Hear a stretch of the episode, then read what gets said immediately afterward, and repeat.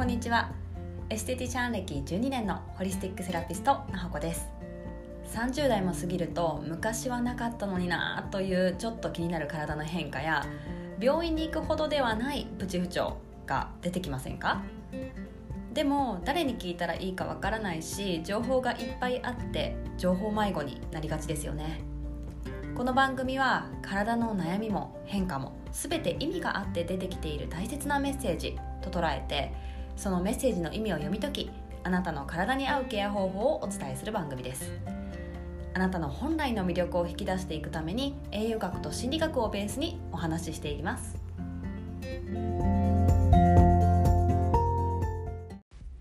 今日は女性が気になる小じわの話をしていきたいと思います、えー、皆さんお元気でしょうか、えー、今順調にね配信があのできているのでこのまま波に乗って配信していきたいと 私は思っています。えー、まあ本題に入る前に私今あの車の中にいまして、えっと、これから打ち合わせなんですね。私ずっとあのエステ1本であのやってきたんですけど、まあ、去年から、まあ、栄養のカウンセリング心理のカウンセリングっていうのを取り入れ始めてでまあオンラインであの講座をやったりとかもあのスタートしてるんですね。で今回は、まあ、コロナもねあの5月8日から5類になりまして、えーとまあ、リアルの場が増えてきているじゃないですか。で私自身もやっぱりオンラインって便利だし自分はもうこのままオンラインっていうのは根付いたからこそあの、まあ、講座とかねオンラインでいろいろ受けれるようになったじゃないですかああいう文化は残していってほしいなと思いつつもやっぱりリアルにしかないあの場の雰囲気とかそういうのってあるなって思うんですよね。ということで、まあ、講師のねあこれから講師をしていきたいと思ってその打ち合わせに今来てるんですけどあのめっちゃ早く着いちゃったんでね なんかじゃあラジオでも喋っちゃおうかなみたいな感じで撮り始めました。ということで本題のシミについてお話ししていきます。えっとあシミじゃないシワですねシワってめちゃくちゃ気になるじゃないですか。で私もなんかこう20代ぐらいの時に、まあ、40代のお客様とか30代後半のお客様とかが「いやシワがシワが」って言って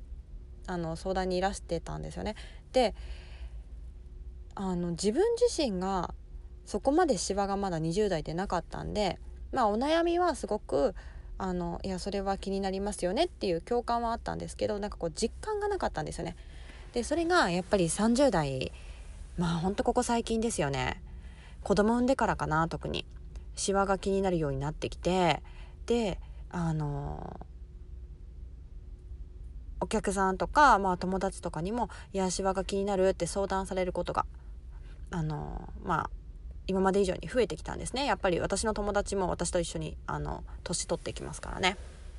でまあそういう時にですね大体みんなが言うのがなんかこういい化粧品はないかと言われるんですねシワの。例えばあのマッサージでどういうのがいいとか化粧品でシワなんか取れるのないみたいな。でまあマッサージも、まあ、大事なんですよね。例えばあのほうれい線とかってえっ、ー、と顔のあのリンパ液があのスムーズに流れない状態で顔にこうちょっとたまっちゃってるというか。でその状態がこう重みとなってから顔をこう引き下げてでその引き下がったせいでシワが濃くなったりとかあとはまあ表情ですよね。いつも怒ってたりすると眉間のとこにシワがついたりとか出てくるんですね。ただ小じわに関しては特になんですけどあの食事からアプローチするのが本当に大事。なんですね。まあ、小じわだけじゃなくて全部なんですけどね。なのでやっぱりそのマッサージとかうん化粧品っていうのは私自身の考えとしては小手先のアプローチだと感じています。まあ、とは言ってもねマッサージも結構あのいいんですけどね。まあ、でも今日お伝えしたいのは一番大事な食事なんですよ。だって顔とか体って食べたものでできてるじゃないですかそれをなしにしてこう塗るだけでとかあの、まあ、マッサージだからさするだけでってことですよね。であの整うってやっぱり厳しいものがあるっていうのも想像すれば分かりますよね。でじゃあ顔の皮膚ってまあ張りがある状態が作れれば小じわが消えるわけですよね。でじゃあ張りがあるその張りって何って言うと皆さん大好きコラーゲンです 聞いたことありますよねコラーゲン。でコラーゲンがじゃあ何でできてるのかっていうのが分かれば私たちって何を食べればいいかっていうのが見えてくるわけですね。はいなんかねコラーゲンって聞くとそのままなんかこう豚足とかを煮てねあのコラーゲンをその豚足から出てくるコラーゲンをチュルチュルこう飲んでればいいんじゃないかっていう考えにもなるんですけど、まあ、もちろんねあのそれもあのアミノ酸っていう形で、まあ、タンパク質が細かくなった形ですね。となって、まあ、吸収されていくので材料にはなるんですけど、まあ、コラーゲン自体はあのタンパク質だけじゃなくってタンパク質とビタミン C と鉄でできてます。なのでえっと私は自分の小じわが気になってきたなーって思ったのであ私タンパク質とか、えっと、鉄分とかビタミン C どうかなっていうふうに体を見ていくことをしていますでさっき冒頭に言ったんですけど2人産んでから産後からあのー、小じわが増えたなーって言ったじゃないですかまあ、それはもうそれもそのはずなんですよね。あの子供を育てるお腹の中で育てるって相当な栄養素自分の栄養が持ってかれちゃうんですよね。ちょっと具体的な数値は忘れたんですけどあのフェリチンっていう鉄貯蔵鉄って体の中でこう貯蔵してってこう何て言うんですかね。緊急時のために備えてるような鉄のがあるんですけどそれのもうかなりの量20だったかなを持ってっちゃうんですよね。1回の出産で。だからもともと女性って出血がちょっと多い方いるじゃないですか生理の時に。それでもうギリギリの生活をしていたのに出産でもうそれねギリギリからまた渡してってなってしまうと自分の体には何も残らなくなるんですよね。まあ、残ってますけどね何も残らないわけじゃないけれども。なのでえっとシワをねなくしていきたいとかシワをできる限り作りたくないっていう方はえっとタンパク質とビタミン C と鉄に、まあ、フォーカスしてお食事を進めていくといいと思います。まあだからタンパク質っていうとまあ肉魚ですよね。で鉄っていうとえっ、と前回のあのラジオエピソードでもお話しした鉄玉を取り入れるとかレバーとか赤身のお肉とかもいいですよね。でレバーのお肉レバーとか赤身のお肉であれば自動的にタンパク質もセットでついてくるから便利ですよね。ただねレバー苦手な方多いのがちょっと難点ですかね。でもこれもねやっぱコツです。だからカウンセリングではどういう風にこう調理すると食べやすいとかもお伝えしてますね必要によって。であとは、えーと、ビタミン C ですね。ビタミン C はあのー、まあ新鮮な野菜果物食べようねっていう話なんですけど正直自分の美容に効かせるほどのビタミン C っていうのは食事からでは追いつかないとも言われているので、まあ、サプリメントでね取っちゃうのもあのありかなと個人的には考えています。はい。ということでいかがでしたでしょうか？やっぱりそのなんだろう塗るだけとか、うん、マッサージ行くだけとか楽だしいいなって思うんですけどそれもやりつつやっぱり一番大事なのは食事。なんですよね。うん、で私が心理学をもう取り入れている理由としてはあの例えばビタミン C の話をさっきしたじゃないですかあのストレスがあるとビタミン C ってめちゃめちゃ消耗するんですよ。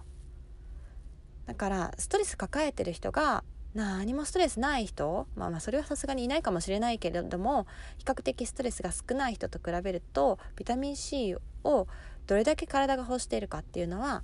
もう全然比較にならないんですね一概にじゃあこれだけでいいですみんなっていうふうには言えないんですよね。で、えっと、お医者さんとかが教えてくれる情報っていうのは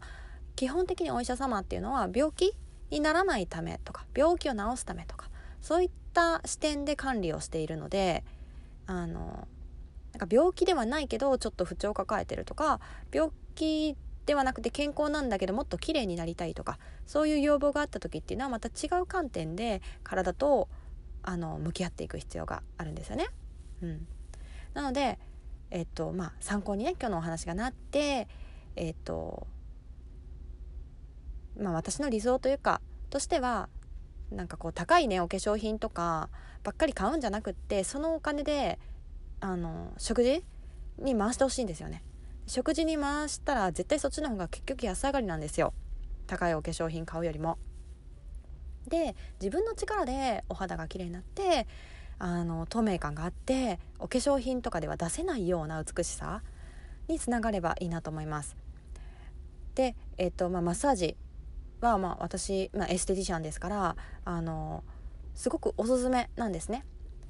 やっぱりあの首がすっごいコリコリな状態だとしたらお顔のリンパって首を流れていくんで流れられなくなっちゃうんですよね。であとは、まあ、首が凝ってるって時点であのすごく自分を守ってる状態こう心理的なものから力入って例えば自分の意見言わないようにしてたりとか、うん、人に気を使ってたりとかするとその辺がカチコチになりやすいです。そういうのを解除する柔らかくして流れを良くするっていうのもあるしそういうストレスを抱えてるとどうしてもビタミン C を消耗してしまうわけですよね。でそこがこう体からこうアプローチかけるというか外側からアプローチかけるっていうのがこう栄養の内側とダブルでできるとめちゃくちゃいいなと思ってます。でまあねあのちょっと話それてちゃったんですけどまあ、そもそも何でこうギュッて自分を守ってるのかっていうとやっぱ心理的なものが絡んでることが非常に多いのでやっぱり栄養と心理とそしてあの体の、まあ、エステとかトリートメントっていう外側からのアプローチ3つがあのあるとすごくあの私は最短であの体が変わっていくなと感じています。はい長くなりましたがいかがでしたでしょうか？楽しんでいただけたのであればめちゃくちゃ嬉しいですということでまたねいつでもあの概要欄のリンクから、えっ、と感想とかあレビューもね書いていただけるとめちゃめちゃ嬉しいですね。あとは何だかなリクエストですねとか質問とかもしあればあのー、気軽に送ってください。ではまたお話ししましょう。